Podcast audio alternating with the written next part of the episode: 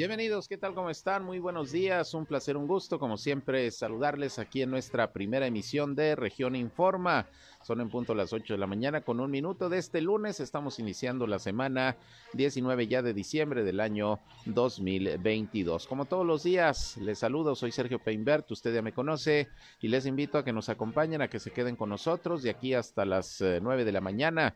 Tenemos la información más importante, lo más relevante de lo que ha acontecido, sobre todo en la comarca lagunera, en Coahuila y Durango, a través de la señal del 103.5 de frecuencia modulada Región Radio una estación más del Grupo Región, la Radio Grande de Coahuila. Le invitamos no solamente a escucharnos, sino también que entren en contacto con nosotros si tienen algún reporte, algún comentario, algún punto de vista que nos quieran hacer llegar, pues aquí estamos, como siempre, a su disposición. Nuestra línea telefónica 871-713-8867 871-713-8867. Nos pueden llamar o mandar mensajes de WhatsApp, como ustedes gusten.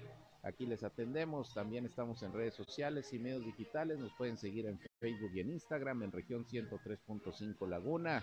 Estamos transmitiendo en vivo y en directo por Facebook Live. Gracias por sumarse también a esta transmisión. Ya a mí me encuentran en Sergio Peinber Noticias, en Facebook, en Twitter, en YouTube, en Instagram, en TikTok y también en sergiopeinder.com, mi portal web de información que les invito a visitar. Por ahí también siempre le estoy informando y le tengo contenidos que espero resulten de su interés. Por ahí también están nuestros enlaces para que nos escuchen en las transmisiones de radio que día con día les llevamos. Y vámonos con un resumen inicial de las noticias más importantes que iremos llevándole usted a lo largo de este espacio.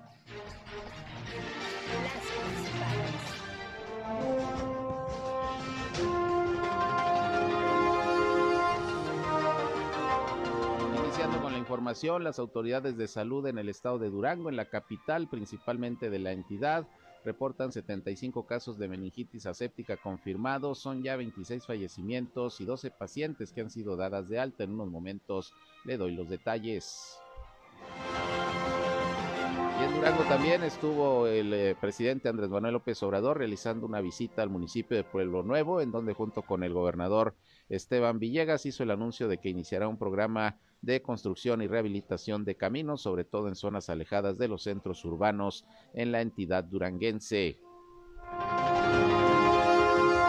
Hoy arrancaron las vacaciones escolares en el estado de Durango, mientras que el próximo 21 de diciembre iniciarán en el estado de Coahuila, según informaron las respectivas secretarías de educación.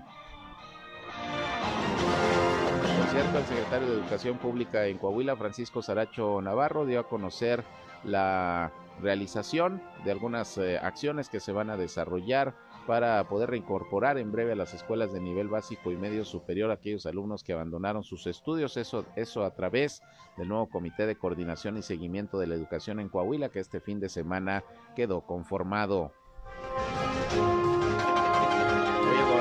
Miguel Ángel Riquelme Solís, junto con el alcalde de Torreón, Román Alberto Cepeda, entregarán uniformes y equipo táctico en un rato más ahí a la Policía Municipal en las instalaciones de la Dirección de Seguridad Pública. Más tarde se desarrollará, como cada semana, la reunión del subcomité de salud ahí en el Centro de Convenciones de Torreón. Por otra parte, la titular de Desarrollo Económico de Torreón, Kena Yáñez, dio a conocer que, bueno, están por confirmarse dos importantes inversiones que se van a establecer aquí precisamente en la ciudad, dos nuevas empresas y dijo que bueno, pues se seguirá con la promoción económica del municipio en el 2023 para atraer más negocios y generar más empleos. El próximo año se espera la llegada de nuevas góndolas que se van a sumar al teleférico de Torreón. Se tenía planeado que llegaran este año, pero por algunas cuestiones técnicas será hasta el 2023, según informó la directora del eh, teleférico Verónica Soto, quien dijo que bueno, ha aumentado la demanda de los servicios de este transporte aéreo con la creación del parque Puerto Noas, por eso se necesitan más góndolas. Los estados de Durango y de Coahuila se encuentran entre las 10 eh, entidades federativas del país con mayor número de quejas ante la Comisión Nacional de Derechos Humanos. Le tendré datos de este reporte que se dio a conocer este fin de semana. Mientras tanto, dentro del paquete económico del Estado de Durango para el 2023 y que fue aprobado por el Congreso, se contempla una línea de crédito por más de mil millones de pesos, pues esto con el objetivo de tratar de subsanar las necesidades que tiene en estos momentos el gobierno de Durango por la megadeuda que le dejó la pasada administración. Durante la semana pasada se aplicó el operativo alcoholímetro por parte de las autoridades de Torreón y más o menos los niveles de sanciones se mantuvieron igual que en semanas anteriores. Sin embargo, pues hay que recordar que ya se están aplicando los nuevos criterios para las sanciones por grado de alcoholemia. En unos momentos le doy a conocer lo que dijo al respecto el director de tránsito y vialidad. Continúan desarrollándose las actividades del festival como la Laguna Ninguna que están organizando los gobiernos de Coahuila y de Durango. Ayer eh, pues se llevó a cabo una presentación y homenaje del cantante Lorenzo de Monteclaro allá en Gómez Palacio. Ya todo está listo para el concierto de Yuri el próximo miércoles y posteriormente el 23 de diciembre, ya sabes, se cierra el festival con la presentación de Julián Álvarez ahí en el lecho seco del río Nazas. Tengo también reporte de algunos accidentes que se presentaron el fin de semana, algunos provocados por la ingestión de bebidas embriagantes. Y ante la temporada de frío y el aumento de casos de COVID-19, el Ayuntamiento de Gómez Palacio exhortó a todo el personal de la administración y a la población en general a utilizar el cubrebocas, en este caso para ingresar a la presidencia municipal. Y hay que recordar que las autoridades en Coahuila también siguen recomendando, aunque no es obligatorio, siguen recomendando el uso del cubrebocas, sobre todo en espacios cerrados. Y mire, cuando hace frío, vale la pena que también lo utilice para no estar respirando el aire congelado. Es importante tomar en consideración estas recomendaciones. Vamos a ver hoy en el subcomité de salud COVID-19 en Torreón qué es lo que se informa al respecto, porque los casos de COVID van aumentando en el estado de Coahuila como en todo el país. Municipal de Derechos Humanos de Torreón va a extender sus actividades a distintos sectores de la población a partir del próximo año, según informó Miguel Ángel Urrutia, titular de esta unidad. Esto pues para acercar precisamente los servicios de esta nueva oficina a los ciudadanos aquí en Torreón.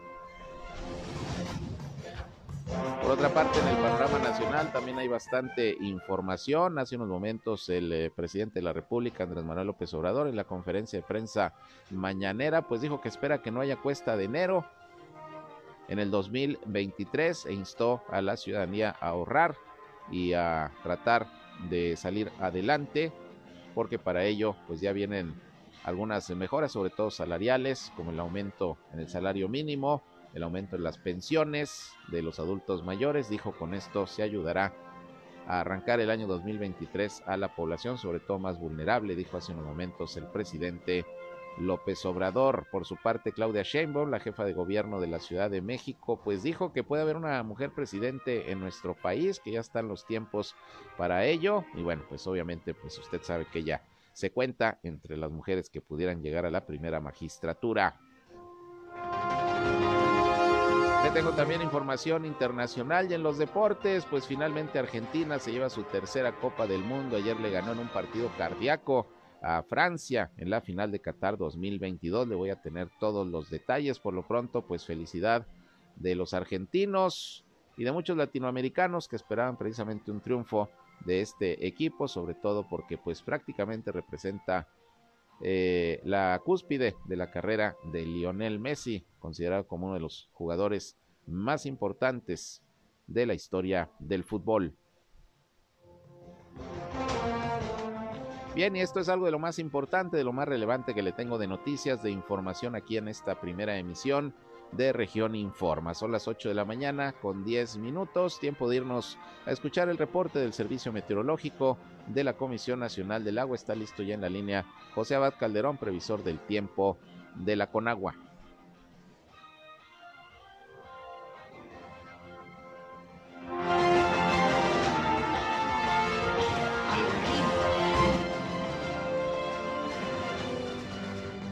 ¿Qué tal, José? ¿Cómo estás? Muy buenos días. Te escuchamos con el reporte. Buen lunes. Sergio, muchas gracias. Buen día. Bueno, el día de hoy amanecimos con un cielo principalmente despejado o despejado completamente. Esto producto de la masa de aire frío que está impulsando al sistema frontal número 17 que está a punto de abandonar el territorio nacional. Sin embargo, la masa de aire frío ocasiona estas temperaturas gélidas en algunas partes. Aquí en la comarca lagunera una temperatura mínima de 4.5 grados centígrados. Se espera que hoy por la tarde tengamos temperaturas de entre los 18 a 20 grados centígrados. Ayer la máxima fue de 17 grados centígrados solamente, que entonces, bueno, este sistema frontal número 17 es el más frío que se ha presentado en, en la temporada invernal aquí en la comarca lagunera, aunque todavía no llegamos al invierno astronómicamente, eh, astronómicamente se llega al invierno por ahí del día 20 o 21 de, diciembre, sin embargo, bueno, estas temperaturas ya son invernales para los comarcanos. Así es, hoy amaneció bastante frillito en comparación con los días anteriores que se esperaba que bajara más la temperatura, pero no fue así, ¿verdad? No bajó tanto como se esperaba.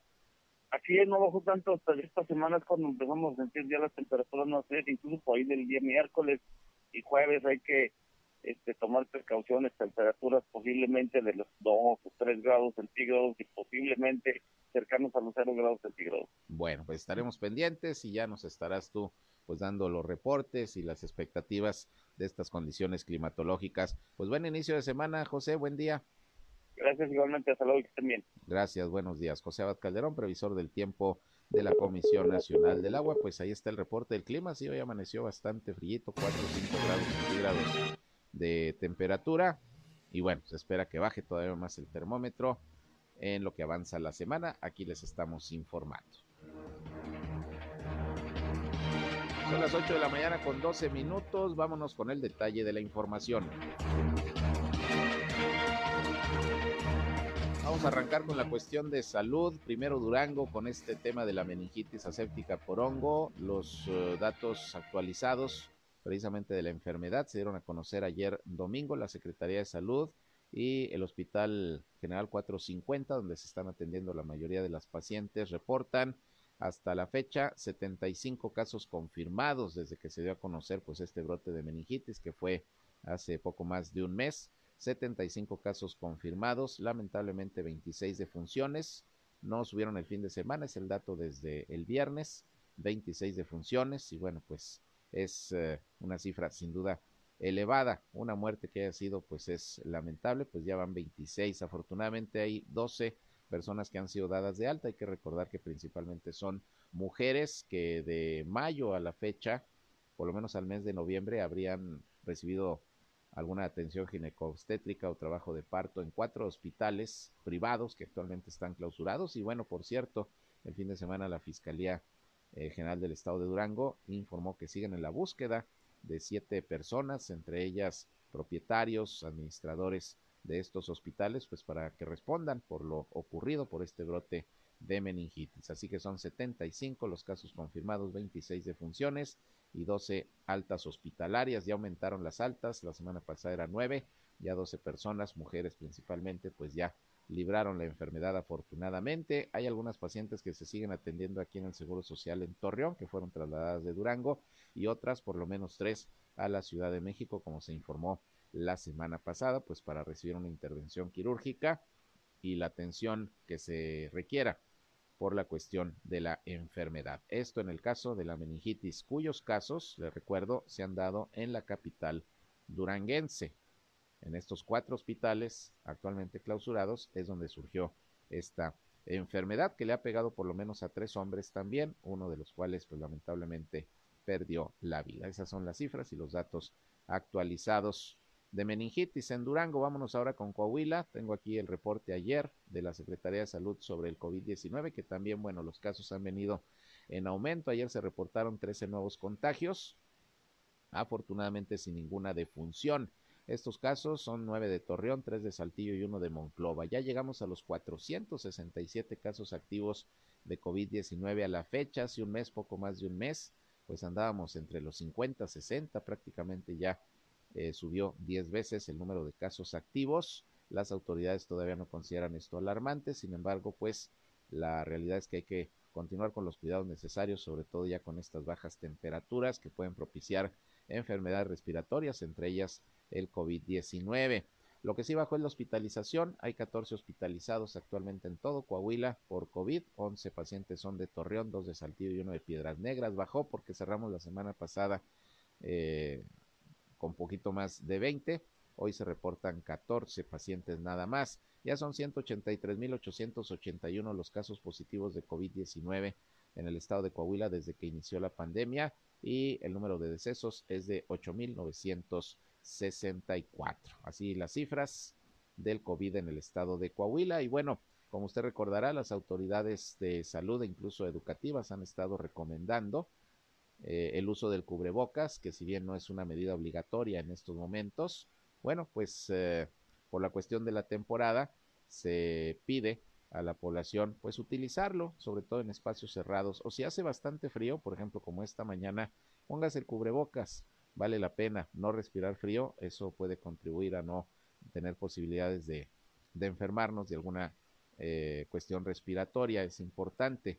Eh, incluso el secretario de Educación Pública en Coahuila, si usted recuerda, hace unos días platicamos con él en este espacio y dijo que se estaba recomendando a los niños y niñas seguir utilizando el cubrebocas en los salones de clase como medida de precaución. No ha habido brotes de COVID en escuelas públicas del Estado en las últimas semanas, lo cual es positivo, pero hay que continuar, hay que continuar con los cuidados necesarios. Les recuerdo que en el Hospital General de Torreón, allá por el manto de la Virgen, se sigue vacunando a menores de 5 a 11 años de edad. Se está aplicando la vacuna pediátrica de Pfizer, primera y segunda dosis, para que papás eh, no lo dejen pasar, lleven a vacunar a sus niños, sobre todo ya en esta temporada casi invernal, ya vamos a entrar al invierno oficialmente y bueno, pues durante todo lo que resta del mes, ahí se va a estar vacunando contra el COVID-19 y estaremos al pendiente de la apertura de otras jornadas para rezagados, para que si a usted le falta alguna dosis, algún refuerzo, pues vaya a aplicársela. Y bueno, el Ayuntamiento de Gómez Palacio, como le decía hace unos momentos, pues está exhortando ya a todo el personal, aunque ya se fueron de vacaciones a partir de hoy, pero al personal que queda de guardia y cuando regresen ya de vacaciones, eh, el ayuntamiento está exhortando a todo su personal y a la población en general a que utilicen el cubrebocas, sobre todo para ingresar a la presidencia municipal ante el incremento de contagios por enfermedades respiratorias. Estas medidas preventivas se autorizaron por parte del Cabildo y bueno, pues se exhorta a todos los ciudadanos a que a que se coloquen el, el sobre todo en esta temporada, si van a hacer algún pago o entrando enero, que mucha gente va a pagar el impuesto predial, bueno, pues se, se va a pedir que utilicen el cubrebocas. La alcaldesa Leticia Herrera giró instrucciones para que, pues prácticamente el cabildo aprobara esta medida, el uso obligatorio del cubrebocas al interior de las instalaciones de la presidencia municipal. El objetivo pues es seguir con los cuidados necesarios por la cuestión del COVID-19. Y bueno, no hay que echarle un saco roto, de veras, si puede, sigue utilizando el cubreboca. Repito, no es una medida obligatoria, como por ejemplo en Monterrey, sí ya se estableció como obligatoria nuevamente la medida del uso del cubrebocas. Aquí en Coahuila no hay obligatoriedad, pero pues sí se recomienda como precaución.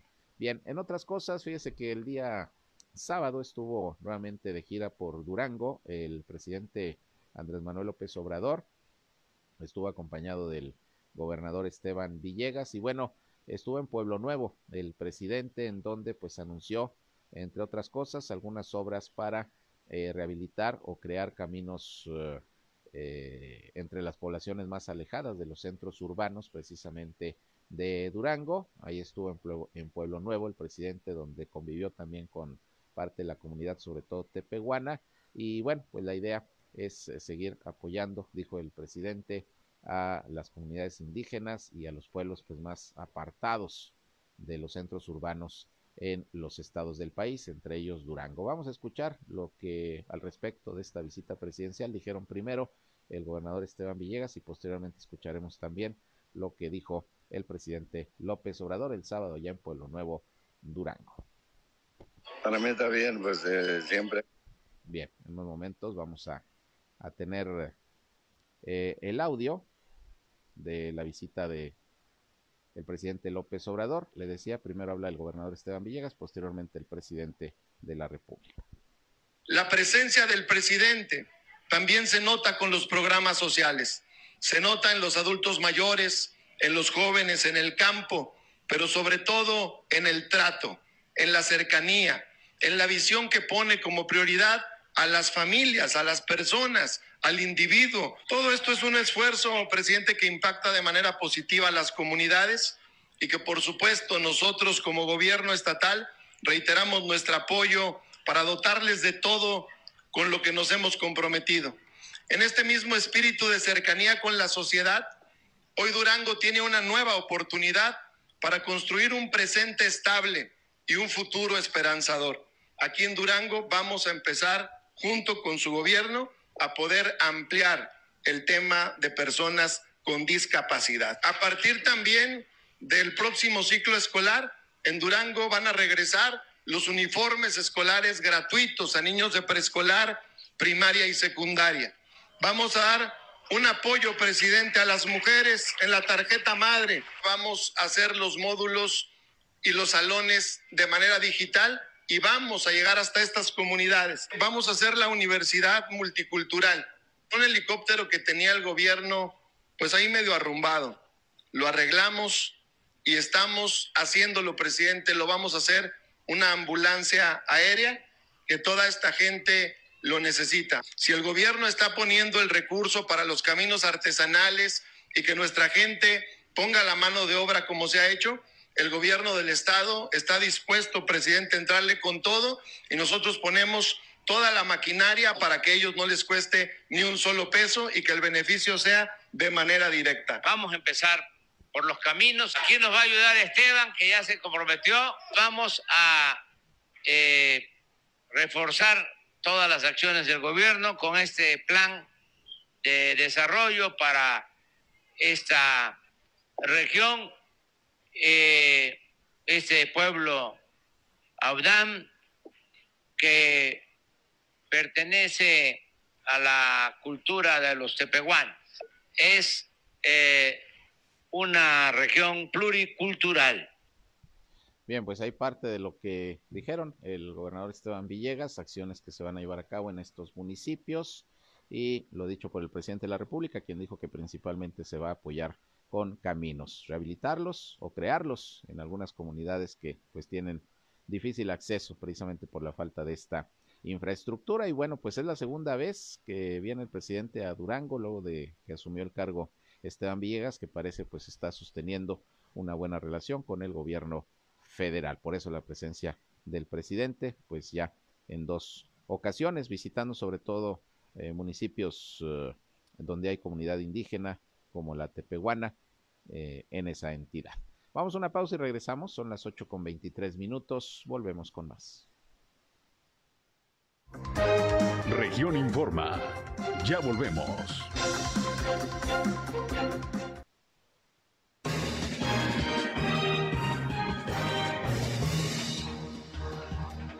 Bien, regresamos, son las 8 de la mañana con 26 minutos. Y bueno, este lunes 19 de diciembre comienza oficialmente el periodo vacacional de invierno para los estudiantes y trabajadores de la educación de nivel básico en el estado de Durango. En el caso de la comarca lagunera, estamos hablando de 175 mil estudiantes y 12 mil maestros, maestras, trabajadores de la educación que se van de vacaciones. El calendario escolar 2022-2023 establece 10 días de descanso que van del 19 al 23 de diciembre y luego del 26 al 30 de diciembre. Son esos 10 días, pues prácticamente son dos semanas, además de cinco días adicionales de 2 al 6 de enero del 2023 por la implementación del taller intensivo de formación continua, es decir, todavía tienen los niños más vacaciones, pero los maestros sí regresan para estar presentes en este curso, en este taller. Esto en el estado de Durango, así que a partir de hoy, vacaciones. En el caso de Coahuila, la Secretaría de Educación Pública informó que será el día 21 de diciembre, pasado mañana, cuando iniciará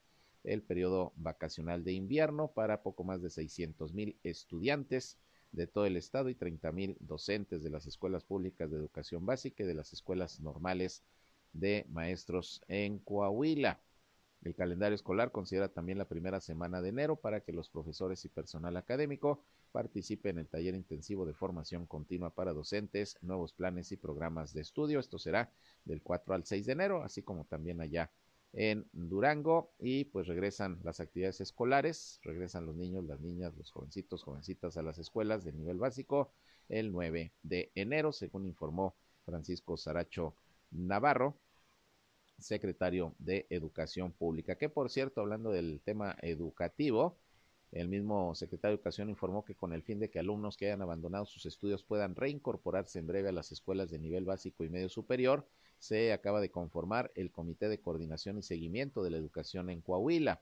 Francisco Saracho mencionó que lo que se busca es garantizar el derecho a la educación de todos los coahuilenses, así como reconocer, prevenir y reducir las barreras que limitan el acceso, permanencia, participación y aprendizaje de las y los alumnos. Ahí participan varias asociaciones civiles en este comité, además de autoridades como la misma Secretaría de Educación, la Secretaría de Salud, la PRONIF, la Procuraduría de Niños, Niñas y la Familia, la Fiscalía del Estado, en fin, todos en conjunto para garantizar que pues los niños, las niñas, jóvenes, jovencitas que deben cursar la educación básica y que hayan abandonado sus estudios, pues se puedan reincorporar lo más pronto posible. Es parte de lo que informó el secretario de Educación Pública de Coahuila. Por otra parte, déjame le comento que Kena Yáñez, que es la titular de la Dirección de Desarrollo Económico, aquí precisamente en la ciudad de Torreón, dio a conocer que van a continuar llevando a cabo diversas actividades de promoción económica, precisamente para atraer más inversiones y como lo había anunciado hace unos días el alcalde Román Alberto Cepeda, bueno, se espera que eh, próximamente se confirme una inversión muy importante de 80 millones de dólares de dos empresas que estarían instalándose precisamente aquí en Torreón. No se quisieron dar más datos ni información relacionada con estas empresas porque, bueno, así lo, lo marcan los protocolos hasta que no estén ya bien confirmadas, no se da mayor información, pero bueno, ahí está la expectativa, más otros proyectos de inversión que ya están amarrados, que ya los había anunciado también incluso durante su primer informe el alcalde Román Alberto Cepeda, y por tanto, pues el 2023, cuando menos en ese sentido, viene, viene positivo en cuestión de inversiones y generación de empleo. Ya estaremos pendientes de que se den más detalles, repito, de estas inversiones que se están proyectando para Torreón, sobre todo estas dos empresas, con una inversión de 80 millones de dólares. Es una buena lana la que va a caer aquí en la laguna con la instalación de estas empresas. Por otra parte, la eh, directora del teleférico de Torreón, eh, Verónica Soto, dio a conocer que también el próximo año se espera la llegada de dos góndolas más que se van a instalar ahí en el teleférico, porque bueno, ha crecido la demanda de los servicios de este transporte turístico aéreo luego de que se inauguró el Parque Ecológico Puerto Noas, que ha tenido mucha actividad a lo largo del año desde que abrió sus, sus instalaciones. Eh, ha habido ahí presentaciones, eh, exposiciones culturales, todo tipo de eventos y esto ha propiciado que mucha gente vaya al Cerro de las Noas, no solamente ya al santuario, al Cristo de las Noas, sino al Puerto Noas y utilizan el teleférico para subir. Entonces, este año debieron haber quedado estas góndolas ya instaladas, pero bueno, hubo ahí algunas cuestiones técnicas y financieras y se espera que ya en el 2023 se puedan sumar estas góndolas al teleférico de Torreón, que si mal no recuerdo ahorita tiene nueve, bueno, pues ya subirían a 11 para prestar pues un mayor servicio porque vaya que va mucha gente, sobre todo en los periodos vacacionales, una gran cantidad de, personas acuden al teleférico, es un atractivo importante no solamente de Torreón, sino de buena parte de la comarca lagunera, de Coahuila, de Durango, y yo diría que incluso a nivel nacional. Así que dos góndolas más se integrarían el próximo año, según lo que informó Verónica Soto quien es eh, la directora del teleférico y del puerto y del puerto Noas. Ya es todo un complejo turístico religioso, el Cerro de las Noas, que recibe visitas todos los días y repito, pues vamos a ver cómo van a estar las vacaciones, que seguramente habrá mucha gente que acudirá a visitar estos atractivos. Bien, por otra parte, déjeme le comento que hubo algunos accidentes viales este fin de semana, como generalmente ocurre algunos provocados por la ingestión de alcohol, otros por la falta de precaución o el exceso de velocidad.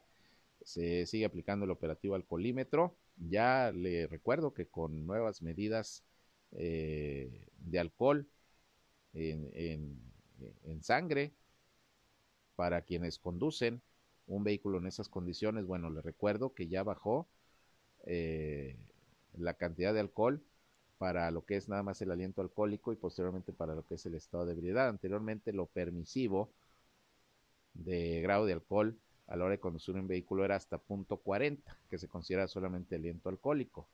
y había pues una multa. No, ahora bajó a punto 25, de manera que hasta punto 25 ya es aliento alcohólico y después de ahí ya es estado de ebriedad incompleto, así le pusieron. De punto 25 a punto 39 es estado de ebriedad incompleto y luego ya de punto 40 en adelante es estado de ebriedad, cuando antes del punto 40 era aliento alcohólico. Entonces, para que tome sus precauciones, si en estas fiestas, en esta temporada usted se va a echar la copita, sepa que si lo agarra el alcoholímetro o algún agente de vialidad por algún motivo lo detiene y ve que trae usted eh, algunas copas encima, le van a hacer la prueba y estas son las nuevas mediciones, por lo que es muy probable que pues más gente vaya a ser sancionada por manejar en estado de ebriedad o con aliento alcohólico o en su defecto pues eh, eh, se tendrán que aplicar las multas correspondientes y las detenciones. Ese es el tema.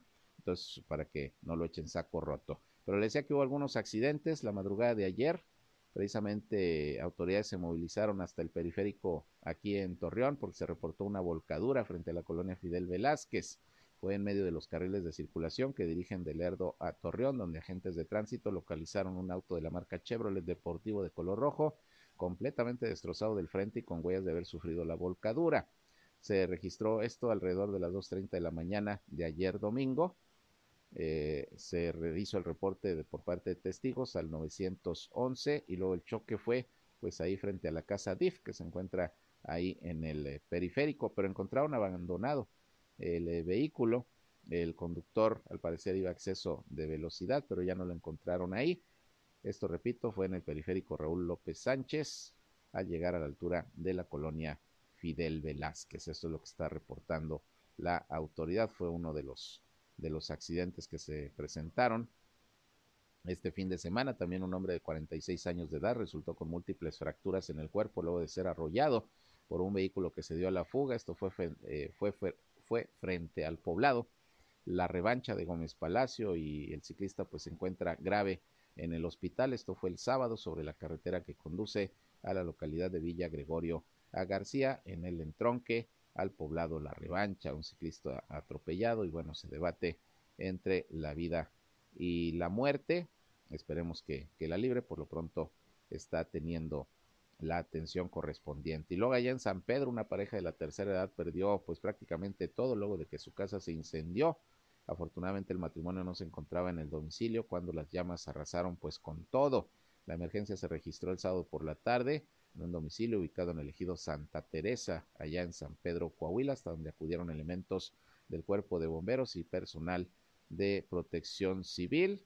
Eh, sofocaron el fuego, se tardaron aproximadamente 40 minutos y no hubo intoxicados ni lesionados y bueno pues está verificando a ver qué es lo que pudo pasar algún cortocircuito alguna veladora como luego también ocurre que vienen los incendios por ese tipo de, de situaciones afortunadamente repito pues no hay lesionados no hay intoxicados y luego ayer domingo en la tarde por ahí de las 12.30 los vecinos del fraccionamiento Camino Real eh, alertaron por una fuerte explosión que se presentó en un eh, domicilio, llegaron las corporaciones de seguridad y fue una explosión, una edificación de departamentos que se vino abajo.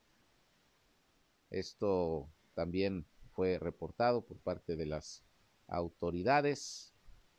Y bueno, pues ahí tiene usted algunos de los sucesos, accidentes y situaciones que se presentaron de riesgo en, eh, en la comarca lagunera durante este fin de semana. Ahí están los reportes y bueno, maneje con precaución, le digo, porque en el caso de Torreón, ya sabe, eh, ya bajaron los niveles permisivos de alcohol para manejar un vehículo, así que no se sorprenda si le dicen, oiga, salió con punto 25 o más, ya, está, ya anda en estado de ebriedad. Tiene que traer menos de, de, de punto 25 que marque el alcoholímetro para que sea aliento alcohólico. Antes era punto 40. Vamos a ver cómo resulta todo esto. Y en Gómez Palacio, pues también continuó el operativo alcoholímetro, se restableció. Nada más que en Gómez Palacio, durante este mes de diciembre, la instrucción de la alcaldesa fue sí eh, llevar a cabo nuevamente el operativo alcoholímetro, pero no se está deteniendo a la persona que sea eh, encontrada manejando bajo los influjos del alcohol ni se le quita el vehículo. Lo que se hace es que se le llama a un familiar o alguna persona o algún taxi para que se lleve al conductor que anda alcoholizado y, no se le aplica tampoco ninguna multa, simplemente esa medida de, prevención, eh, porque según la alcaldesa Leticia Herrera, pues había muchas quejas por el, nivel de multas y, los abusos que a veces se cometían también en los operativos de alcoholímetro. Entonces, por lo menos el mes de diciembre no hay multa, no se llevan el vehículo, no detienen a la persona, pero sí el momento de, de detectarla en los operativos, se le pide que baje el vehículo y que le hable a alguien para que lo lleve a su domicilio y se lleve también su vehículo. Esto va a ser durante el mes de diciembre, según lo que dispuso la alcaldesa Leticia Herrera, quien también hizo la invitación nuevamente para que la ciudadanía acuda a los eventos que se están desarrollando en lo que es eh, el festival como La Laguna Ninguna. Ayer hubo una presentación de Lorenzo Monteclado a manera de homenaje en Gómez Palacio. El miércoles está Yuri, que se va a presentar ahí en el estacionamiento de del Museo del Acertijo, también allá en Gómez Palacio, y le recuerdo que el cierre de este festival va a ser con un evento magno, eh, ahí en el hecho seco del río Nazas, la presentación de Julián Álvarez, pues prácticamente ya como regalo de Navidad dentro de este festival en el que están coordinando esfuerzos el gobierno de Coahuila y el gobierno del estado de Durango, el festival como La Laguna Ninguna que bueno, estos son los conciertos, los eventos ancla, por decirlo así, lo que fue Lorenzo de Monteclado, lo que fue eh, lo que será Yuri y Julián Álvarez, pero hay otras actividades que también artistas, sobre todo de La Laguna, estarán realizando en diferentes espacios en municipios de la Laguna de Coahuila y la Laguna de Durango, el festival como la Laguna Ninguna. Vámonos a otra pausa y regresamos. Son las 8 ya con 40 minutos. Volvemos con más información. En un momento regresamos a Región Informa.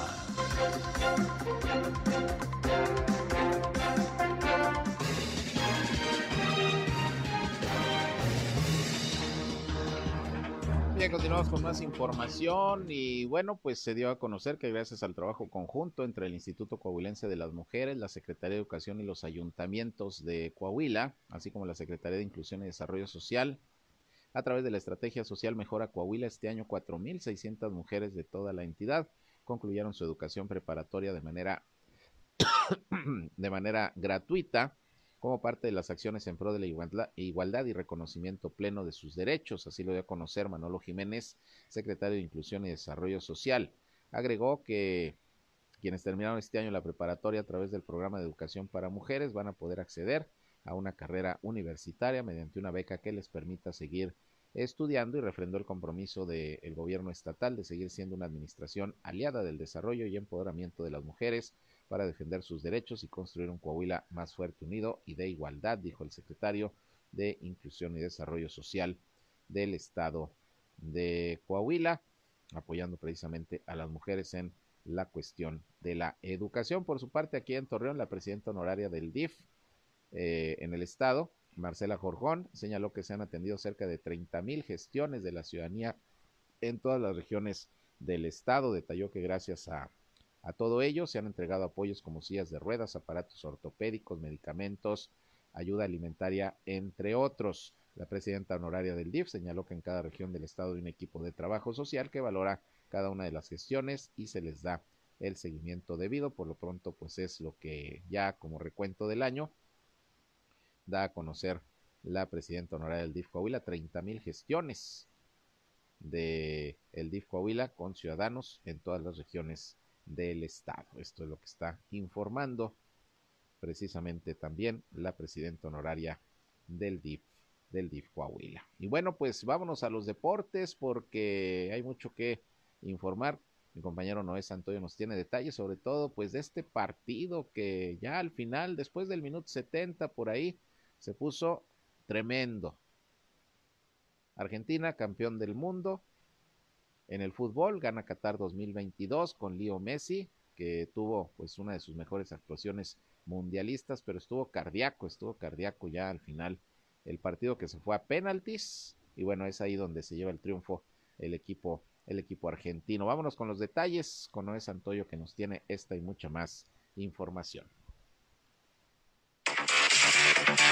¿Qué tal, Sergio? Amigos, muy buenos días. Con mucho gusto les saludo en este inicio de semana para compartirles la información del amplio mundo deportivo. De la mano de Lionel Messi, Argentina conquistó por tercera ocasión la Copa del Mundo después de 36 años. Esta vez al derrotar en penales a Francia en un duelo que regaló grandes emociones. El resultado final fue un emocionante y cardíaco 3-3. Al albiceleste hasta el minuto 80 parecía que tenía la victoria de su lado. Sin embargo, una feroz reacción del equipo francés provocó que el duelo se fuera a tiempo extra, donde un gol de Messi parecía dar el trofeo más pronto a los sudamericanos, pero apareció Mampé para obligar a los penales. Este título era el único que le faltaba en la vitrina a Salío, que continúa consagrándose como el mejor futbolista del mundo. Con el título de Argentina, la Copa del Mundo de Qatar 2022 ha llegado a su fin, pero ahora viene un nuevo proceso rumbo al 2026, donde México, Estados Unidos y Canadá serán los anfitriones. La edición 23 de la Copa del Mundo presentará por primera vez es una organización tripartita que pone a México como el país que más veces ha albergado la justa mundialista al ser la tercera, mientras que es la segunda para Estados Unidos y la primera para Canadá. También será la primera ocasión en la que un mundial se juegue con 48 participantes, que son 45 clasificados y los tres anfitriones, como recientemente lo confirmó la FIFA. Los gigantes de Nueva York superaron este domingo 20 a 12 a los Commanders de Washington en la semana 15 de la temporada 2022 de la NFL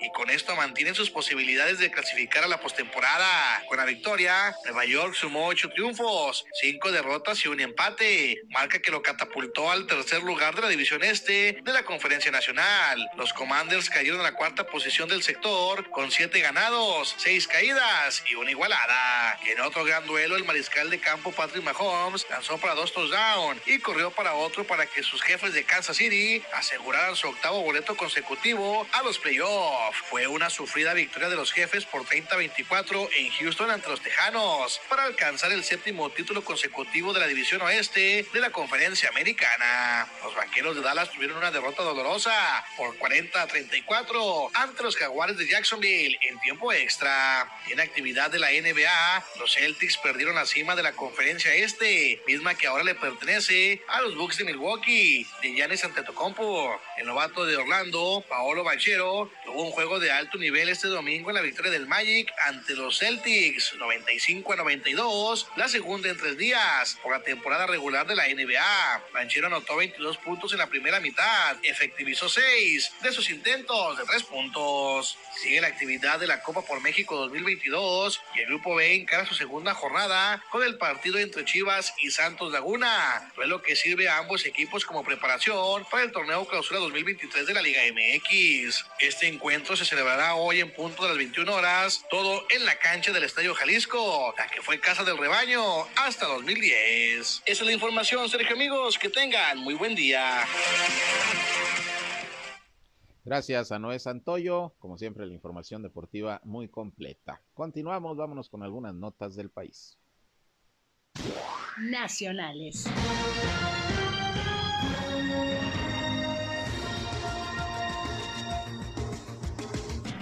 Luego de hacer un recuento de los avances que la mujer en México está teniendo para hacer valer la equidad y el género, Claudia Sheinbaum, jefa de gobierno de la Ciudad de México, precisó que ya hay mujeres regidoras, diputadas, alcaldesas, senadoras, obreras y hasta una astronauta, así que puede haber una mujer presidente de la República. En el marco de una conferencia sobre políticas públicas exitosas que ofreció precisamente la jefa de gobierno, invitación del Instituto Tecnológico de Mérida, esto fue en Yucatán, hizo un recuento de las obras que se están haciendo eh, sin invertir más dinero del que se tiene únicamente porque dice ya no hay corrupción ni privilegios para nadie. Así que dice Claudia Sheinbaum, puede haber una presidenta ya en México y pues obviamente ella se está apuntando. Luego de varios días de búsqueda, peritos de la Fiscalía de la Ciudad de México encontraron en un domicilio de la colonia Roma Norte los cuerpos de dos personas de 37 y 27 años de edad. Según los primeros reportes, ambos coinciden con las características físicas de los hermanos Jorge y Andrés Tirado, quienes habían sido reportados como desaparecidos precisamente desde el pasado viernes por parte de la comunidad artística. Ellos se dedicaban a la actividad artística y bueno, ambos fueron vistos por última vez en esa colonia allá en la Ciudad de México estaban reportados como desaparecidos y al parecer fueron asesinados. Estamos en espera de más información y confirmación de lo anterior. El Servicio Nacional de Sanidad, Inocuidad y Calidad Agroalimentaria reforzó el programa de inspección turística en 21 puertos, 38 aeropuertos y 27 puntos fronterizos, con el fin de mantener libre a México de alrededor de mil plagas agrícolas y 78 enfermedades animales que tienen presencia en otros países.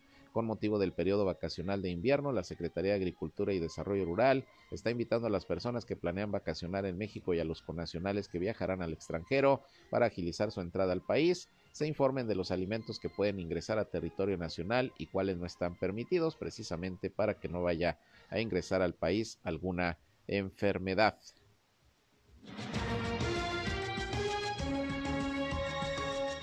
Y la Iglesia Católica en México pidió ayer domingo garantizar la labor informativa de periodistas y comunicadores de manera segura, sin presiones y violencia, luego del intento de asesinato del periodista mexicano Ciro Gómez Leiva el pasado jueves, tal y como se lo informamos. La Iglesia Católica recordó que el Papa Francisco ha señalado que la misión de los periodistas es explicar al mundo eh, de todo lo que sucede, hacerlo menos oscuro y hacer que los que viven en él le, le tengan menos miedo y miren los demás con mayor conciencia. Así que pues es el llamado de la Iglesia Católica ante las agresiones que siguen viviendo periodistas aquí en nuestro país, porque Ciro Gómez Leiva, que afortunadamente la libró, no es el primer periodista agredido en este año. Van varios lamentablemente muertos, asesinados en varios puntos del país.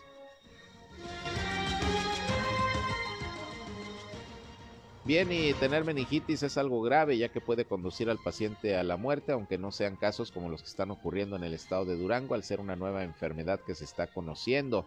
Esto lo dijo Carlos Castillo Rangel, neurocirujano del ISTE, quien dijo que, bueno, no debe crearse pánico por este contagio de meningitis, porque son casos eh, aislados los que hasta este momento se están presentando y bueno, a nivel nacional, si bien hay una atención de lo que sucede en Durango, dice este médico, no tiene por qué haber una emergencia o pánico entre la población del país. Internacionales.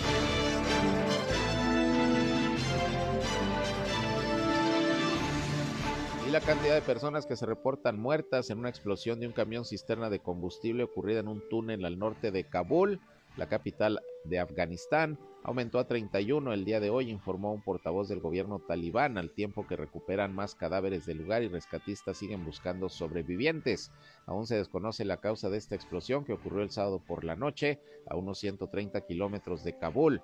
El túnel, construido originalmente en la década de 1960 para ayudar a la invasión soviética, es una conexión clave entre el norte y el sur de Afganistán. Se presentó esta explosión de este camión cisterna y bueno, son 31 los muertos, pero siguen buscando algunos sobrevivientes o quizá más fallecidos. Se estarán actualizando los reportes. El presidente de Estados Unidos, Joe Biden, y su homólogo ecuatoriano, Guillermo Lazo, se van a reunir hoy en la Casa Blanca con el foco puesto en la cooperación para hacer frente a la violencia del narcotráfico, las relaciones comerciales y la migración. El encuentro se espera sea después de las 13 horas y será el segundo que tendrán cara a cara estos dos presidentes que ya se vieron en las márgenes de la Cumbre de las Américas que se celebró en junio allá en Los Ángeles al menos 26 presos escaparon hoy de la cárcel Hif Jenin en el este del Líbano, en la última de varias fugas masivas ocurridas en los últimos meses en ese país mediterráneo, donde la grave crisis económica desatada desde el 2019 ha minado el desarrollo de la actividad policial y judicial. Una fuente militar que pidió el anonimato confirmó agencias eh, de noticias que lo anterior ocurrió en el Valle de la Beca, y situó el número de fugitivos en 26 y si bien no se pudieron ofrecer detalles sobre las circunstancias en que se produjo la fuga, bueno, pues ya se está investigando según la Agencia Nacional de Noticias. Por su parte, la fuga se produjo al amanecer y la mayoría de los presos estaban cumpliendo condenas de cárcel por delitos relacionados con el tráfico de armas y el narcotráfico, así que 26 fugados de esta cárcel allá en Líbano y no es la primera, no es la primera fuga masiva que se registra en aquel país. Bien, hasta aquí llegamos con la información. Gracias por su atención a este primer espacio de noticias de este lunes y de la semana. Pásenla de lo mejor, cuídense del frío Y a la una de la tarde estoy nuevamente con ustedes en nuestra segunda emisión para que estén pendientes, ya saben, aquí por el 103.5 de frecuencia modulada Región Radio, una estación más del grupo Región, la Radio Grande de Coahuila. Se van a quedar por lo pronto con el programa de mi compañera Jackie La Bambi Villarreal, que nos tiene como siempre buena música, promociones, información y todo para que sigan teniendo una buena mañana aquí en esta frecuencia. Soy Sergio Peinbert, usted ya me conoce, pásenla bien. Muy buenos días.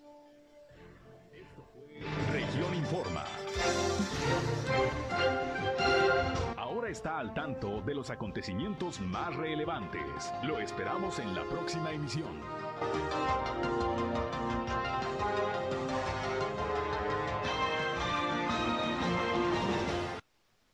Región 103.5